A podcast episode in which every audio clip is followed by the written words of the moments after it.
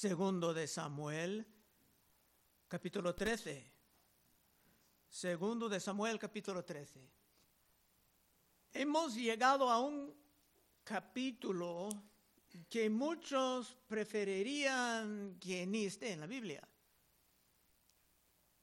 Y los que predican saltando de un tema a otro pueden evitar lo que parece a ellos algo sumamente desagradable. Pero cuando estudiamos capítulo tras capítulo, tenemos que explorar todo lo que Dios tiene para nosotros. Amén. Si el Espíritu Santo de Dios ha puesto algo en sus escrituras, es porque es algo que tenemos que aprender y aplicar. Versículo 1. Aconteció después de esto, ¿después de qué? Pues todos los problemas de David, su, cuando Natán vino a él diciendo que estaba perdonado, pero iba a sufrir consecuencias. Aconteció después de esto que teniendo Absalón, hijo de David, una hermana hermosa que se llamaba Tamar, se enamoró de ella Amnón, hijo de David. Eso era hijo de David de otra madre y era el primogénito. La Biblia aquí está empleando la palabra amor en un sentido irónico. Lo que pasa en este capítulo no tendrá nada que ver con el amor en el sentido bíblico. De hecho, Dios ni estará mencionado en todo el capítulo. Pero esa hermana Tamar sí es alguien que merece estar reconocida. Era hermosa, muy guapa, pero también era muchacha santa que temía a Dios. Era una hermana obediente, haciendo lo que su padre pedía.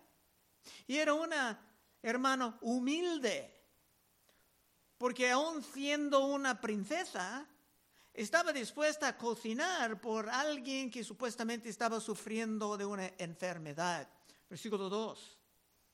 Y estaba Amnón angustiado hasta enfermarse por Tamar, su hermana, media hermana. Pues por ser ella virgen, le parecía a Amnón que sería difícil hacerle cosa alguna. Veremos evidencias de que este Amnón, el hijo mayor de David, era bastante inmoral casi perverso. Estaba frustrado porque no pudiera hacer algo a la hermana guapa y sabia.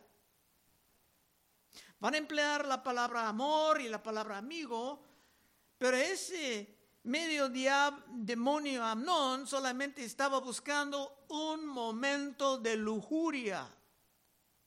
Y si hay jóvenes que no entienden esta palabra, deben de preguntar a sus padres en la casa. Tres, y Amnón tenía un amigo que se llamaba Jonadab, hijo de Simea, hermano de David, y Jonadab era hombre muy astuto. Tampoco es cierto que ese primo era un amigo. Porque en vez de amonestar a Amnón, se va a ayudarle en su porquería. Dice que era astuto, este Jonadab, pero no por nada bueno sino solamente para avanzar a sí mismo, como se hicieron en los palacios de los incrédulos paganos. Versículo 4. Y este le dijo, Hijo del rey, ¿por qué día en día vas enflaqueciendo así? ¿No me lo descubrirás a mí? Y Amnón le respondió, yo amo a Tamar la hermana de Absalón, mi hermano. Se empieza diciendo hijo del rey, porque iba a decir que un hombre como él no tendría que tener temor de nadie, ni de la ley, ni de Dios.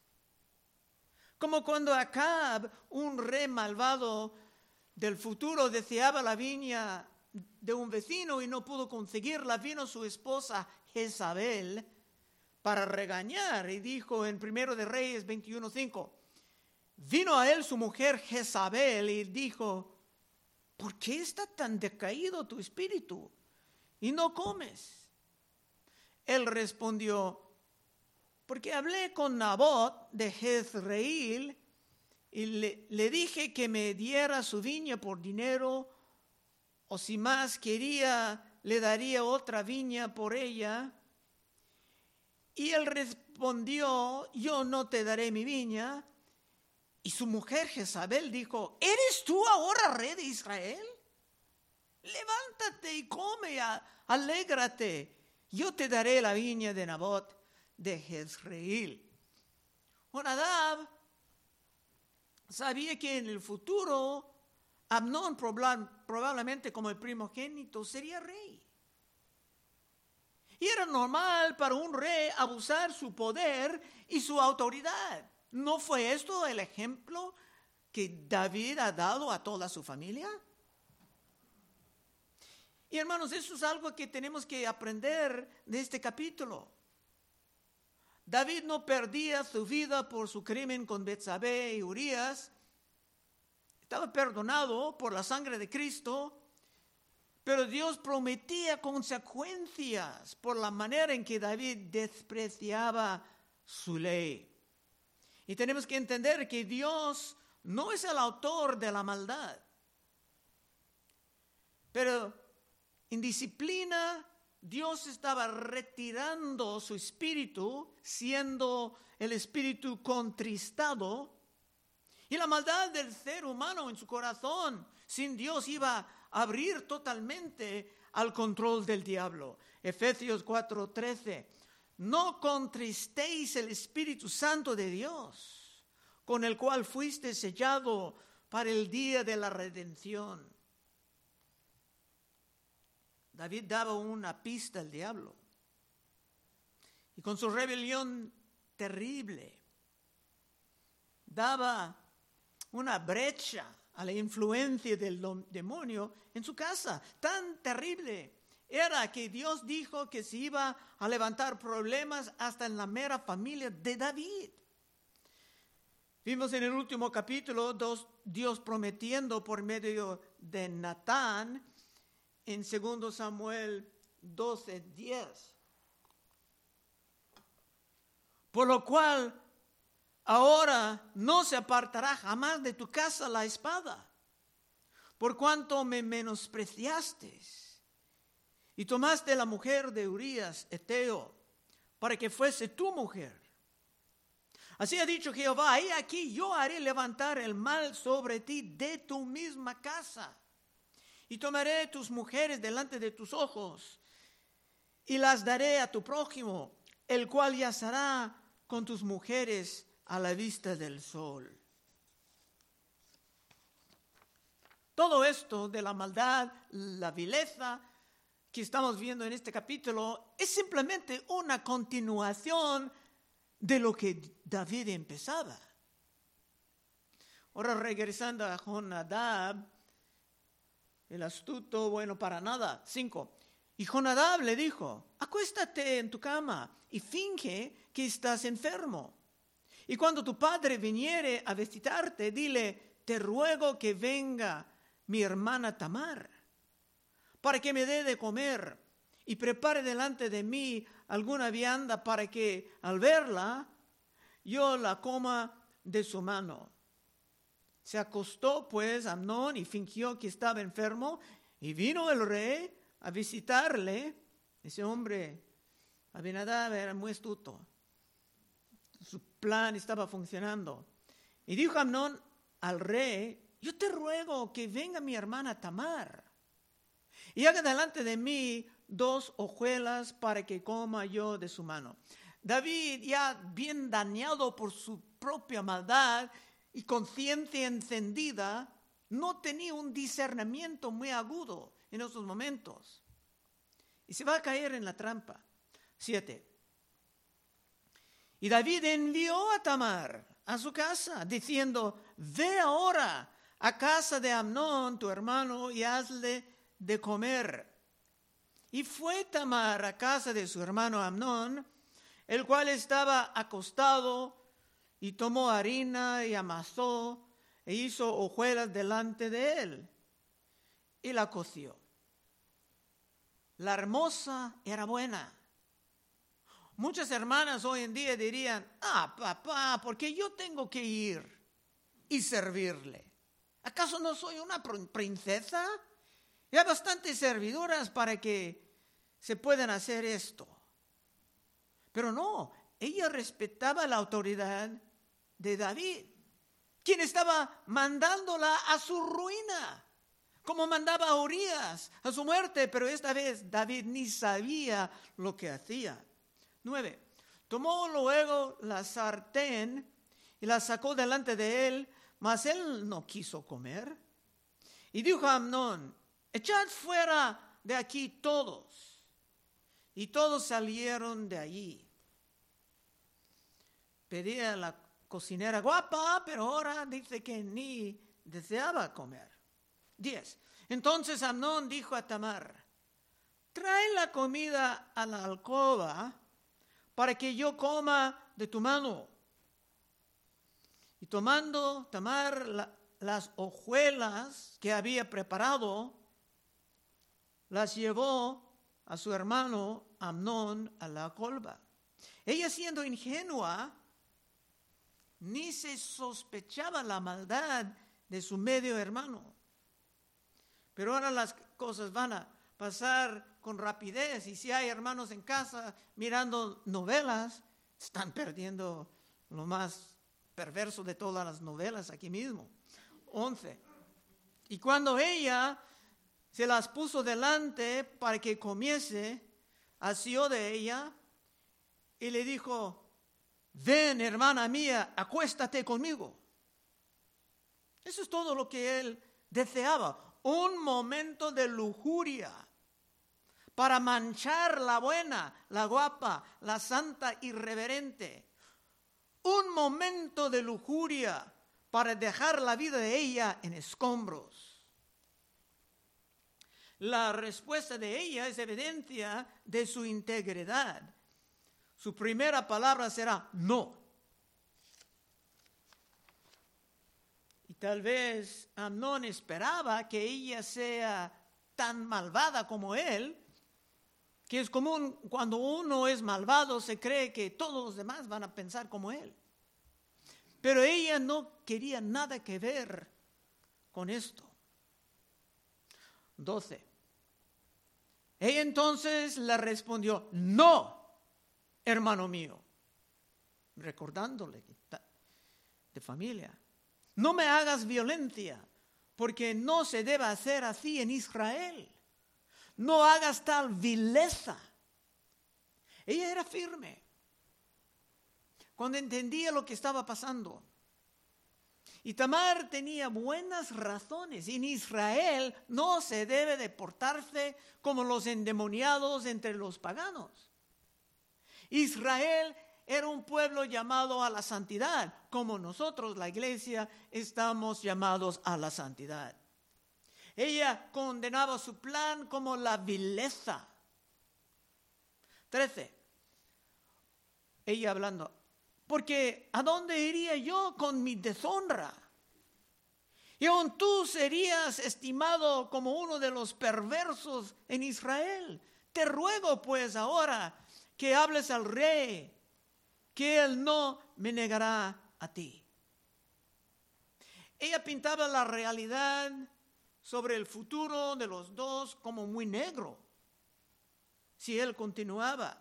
Y finalmente, desesperada, dijo que sería mejor hablar con el rey, con David, para ver si había una manera de casar los dos, pero esto sería, sería muy dudoso. Si conoces la historia de la creación, entonces sabes que los primeros hijos de e hijas de Adán y Eva se casaban. Era inevitable. La información genética aún no estaba tan contaminada. Y más tarde hasta Abraham se casaba con su media hermana. Pero llegando el tiempo de Moisés, esto era imposible. Levítico 18:9.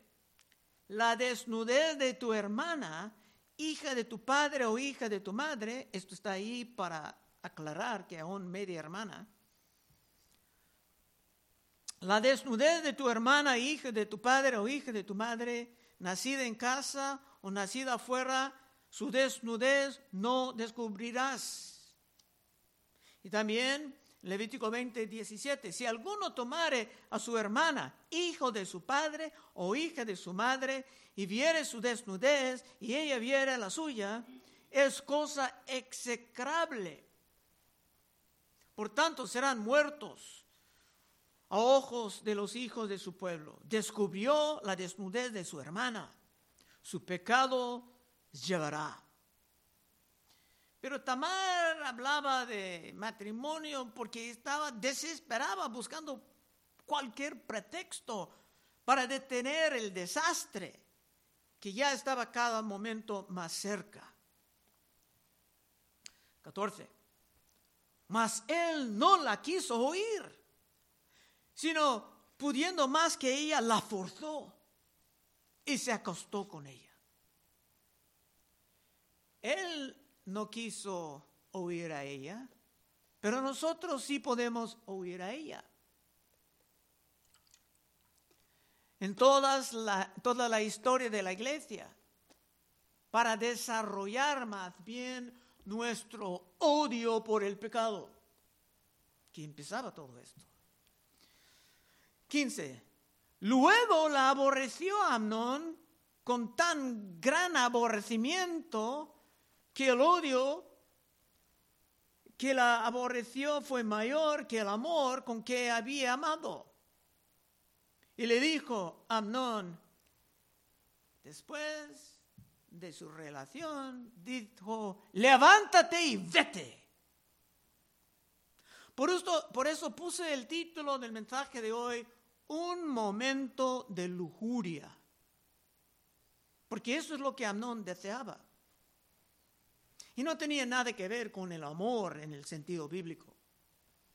Y hay millones de jóvenes satánicos que harían el mismo, especialmente en este país.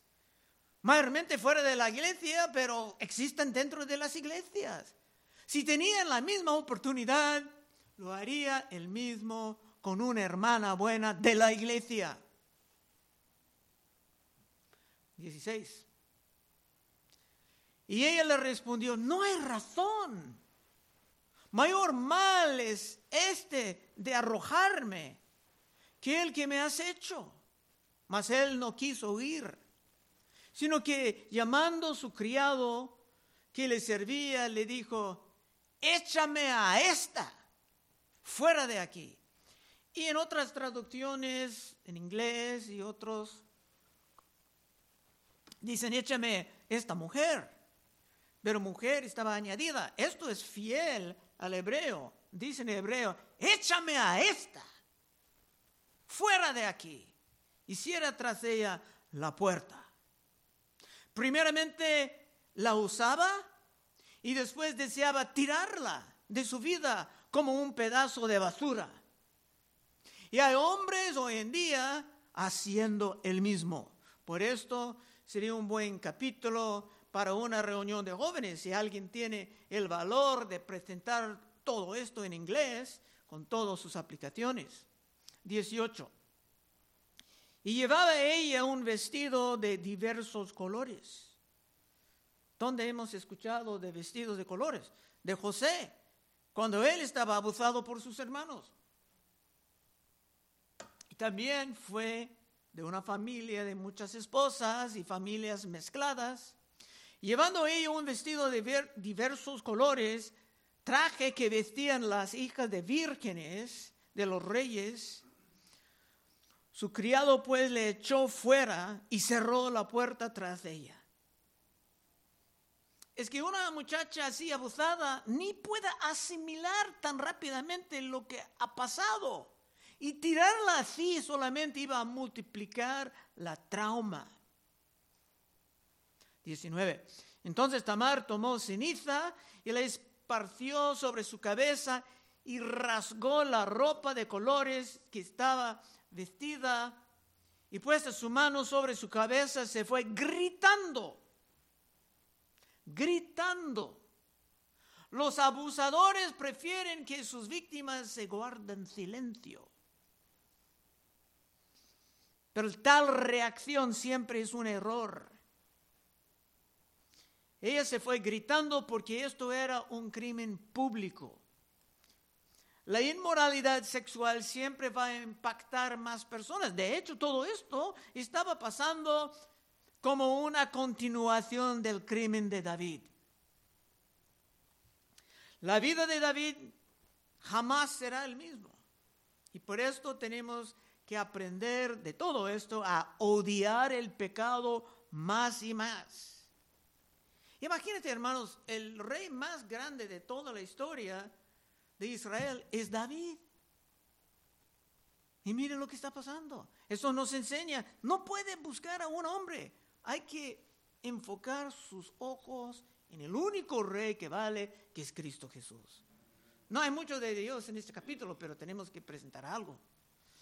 20. Y le dijo su hermano Absalón, ¿ha estado contigo tu hermano Amnón? Pues calla ahora, hermana mía. Tu hermano es y no se angustie tu corazón por esto.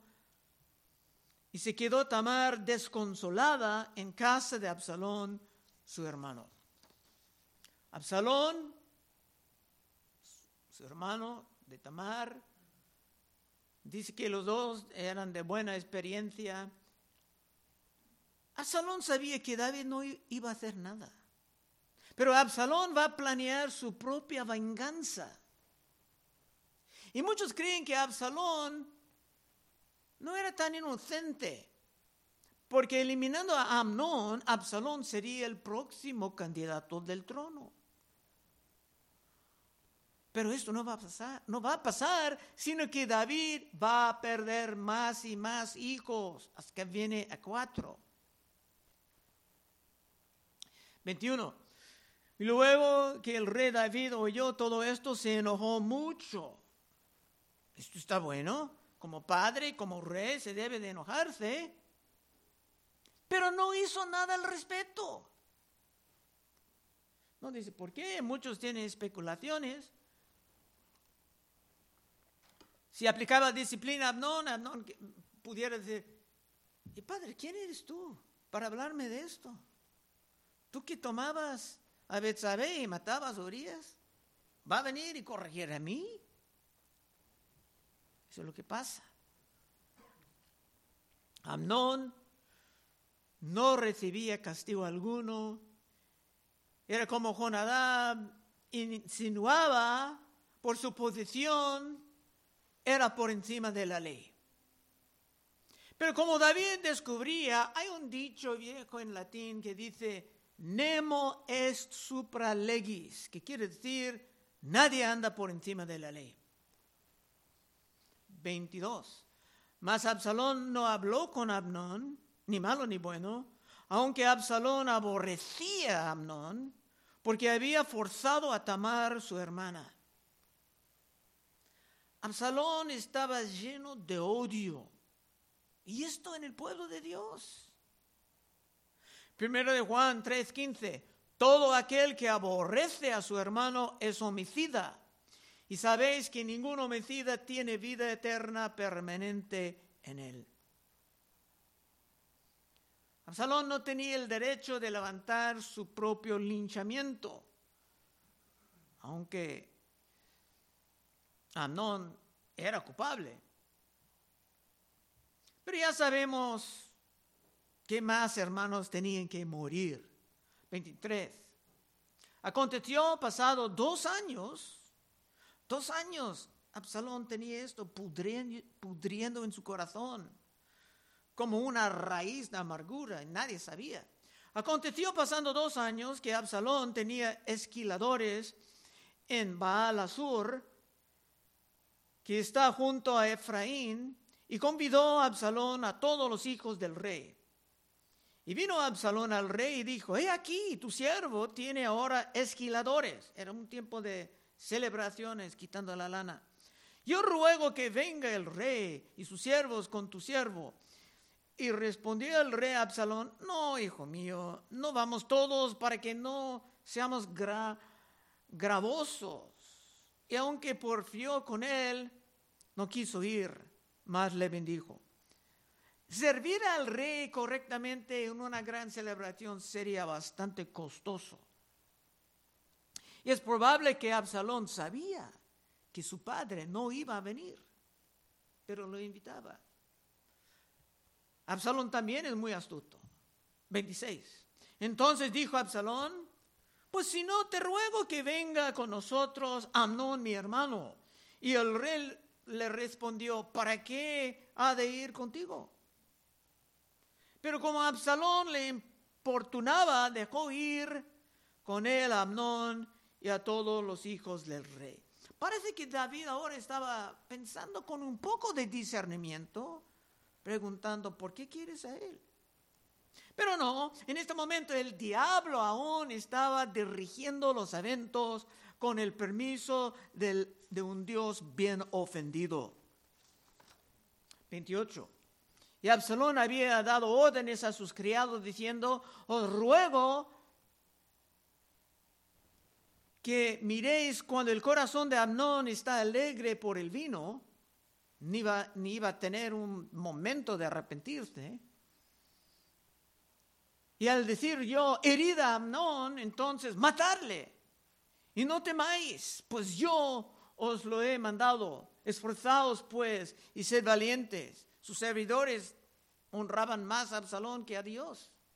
Otra vez, David mandaba un hombre a su muerte, como lo hizo con Urias, pero esta vez no sabiendo. Mandaba a Amnón a su destrucción. 29. Y los criados de Absalón hicieron con Amnón como Absalón les había mandado. Entonces se levantaron todos los hijos del rey y montaron cada uno su mula y huyeron. Estando ellos aún en el camino, llegó a David el rumor que decía, Absalón ha dado muerte a todos los hijos del rey. Y ninguno de ellos ha quedado. A lo mejor David creía esto, sabiendo que la ira de Dios estaba sobre su casa. 31, estamos llegando al fin. Entonces levantándose David rascó sus vestidos y se echó en tierra, y todos sus criados que estaban juntos a él también rascaron sus vestidos. Pero Jonadab, otra vez, el bueno para nada, hijo de Simea, hermano de David, habló y dijo, no diga mi señor que han dado muerte a todos los jóvenes hijos del rey, pues solo Amnón ha sido muerto porque por mandato de Absalón esto había sido determinado desde el día en que Amnón forzó a Tamar, su hermano. Ese bueno para nada, Jonadab sabía que todo esto iba a pasar y no hizo nada para prevenirlo. Pero David estaba tan aplastado por el momento, ni pudo molestarse con la iniquidad de este. 33. Por tanto, ahora no ponga mi señor el rey en su corazón ese rumor que dice todos los hijos del rey han sido muertos, porque solamente, solo Amnón ha sido muerto. Y Absalón huyó. Entre tanto, alzando sus ojos, el joven que estaba de Atalaya miró y he aquí mucha gente que venía por el camino a sus espaldas del lado del monte y dijo una dama al rey, he ahí los hijos del rey que vienen. Es así como tu siervo ha dicho. Jonadab deseaba dar la impresión de que él era el hombre de buenas nuevas. A lo mejor él empezaba el rumor de que todos estaban muertos. Pero era uno de los más peligrosos de los malvados alrededor de David. 36. Cuando él acabó de hablar, he aquí los hijos del rey que vinieron y alzaron su voz, y también el mismo rey y todos sus siervos lloraron con muy grandes lamentos. David ha llorado mucho y se va a llorar más. 37. Mas Absalón huyó y se fue a Talmai hijo de Amiud, rey de Gesur, y David lloraba por su hijo todos los días. Hay pecados que producen mucha tristeza. Bueno, Absalón fue a la tierra de su abuelo. Era lejos. Pero vamos a ver más de él en los capítulos que vienen y nada de la historia de él será buena. Últimos versos 38 y 39. Así huyó Absalón y se fue a Gezur y estuvo ahí tres años. Y el rey David deseaba ver a Absalón, pues ya estaba consolado acerca de Amnón que había muerto. David amaba mucho a sus hijos, pero poco a poco se va a perder cuatro de ellos, conforme a la parábola con Natán cuando David, juzgaba a sí mismo, diciendo que el ladrón tenía que pagar cuatro veces por lo que robó. Como dije antes, su vida ya era para siempre cambiada. David tenía mucha prosperidad y paz antes de este, ese evento con Betsabé y ahora será terrible hasta sus últimos días. Y después de su muerte, el último de los cuatro hermanos se va a morir. El que trataba de robar el reino de, Salomón.